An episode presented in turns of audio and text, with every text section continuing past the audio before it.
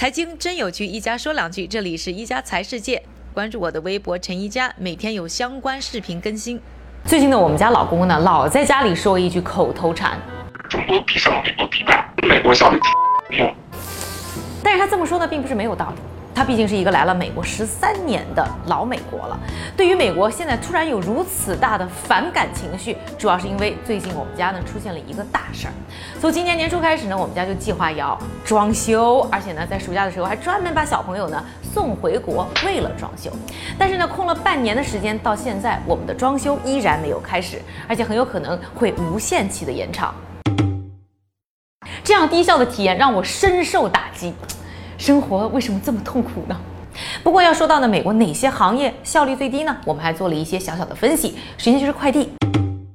就算你付了七十九或者九十九美元的年费，成为了亚马逊的 Prime Member，你呢也要等两天才能拿到你的快递，而且这个快递呢，经常也会因为各种理由而推迟啊，更不要说你要退、要换、要更换那个地址了。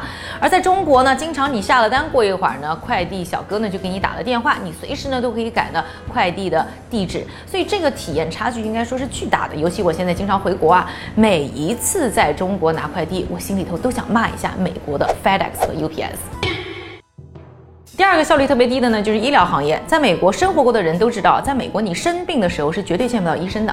等你呢预约到医生，医生可以见你的时候，你要么是病好了，要么就人没了。第三个特别想吐槽的呢，就是低效的客服。首先要说啊，打电话给客服呢，就是一个不可能完成的任务，经常让你呢听各种音乐，听上几十分钟，你都没有跟正常的人说上话。还有一种呢，客服电话是有人的，但是呢，你要等很长很长很长很长很长时间，而且打了几场游戏以后，才终于。有一个人。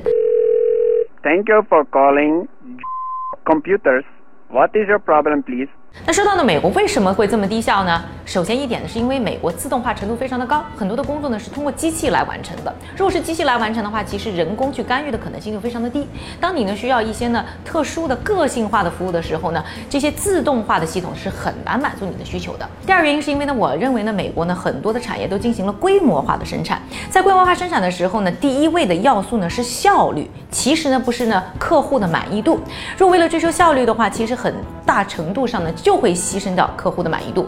我们举个例子，比如说这个 FedEx 和 UPS，他们为了让效率提高的时候，在设计路线的时候，甚至会考虑到多长时间会遇到一个红绿灯儿，红绿灯什么时候要转弯。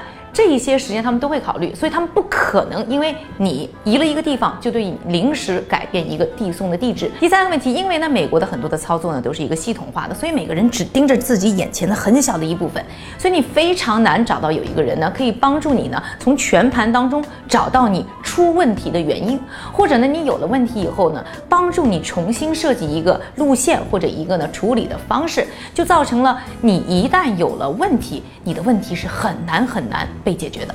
今天呢，就是和大家呢吐槽一下呢，我在美国生活当中遇到的一些呢效率问题。要说呢，大家心目当中的美国是一个呢非常讲究制度、非常讲究呢这种呃规模化的一个国家，但是这个的背后是不是真的就能够带给我们更多的幸福感呢？我觉得在这个问题上呢，我们都可以多多思考一下。感谢各位的收听，我们明天再见。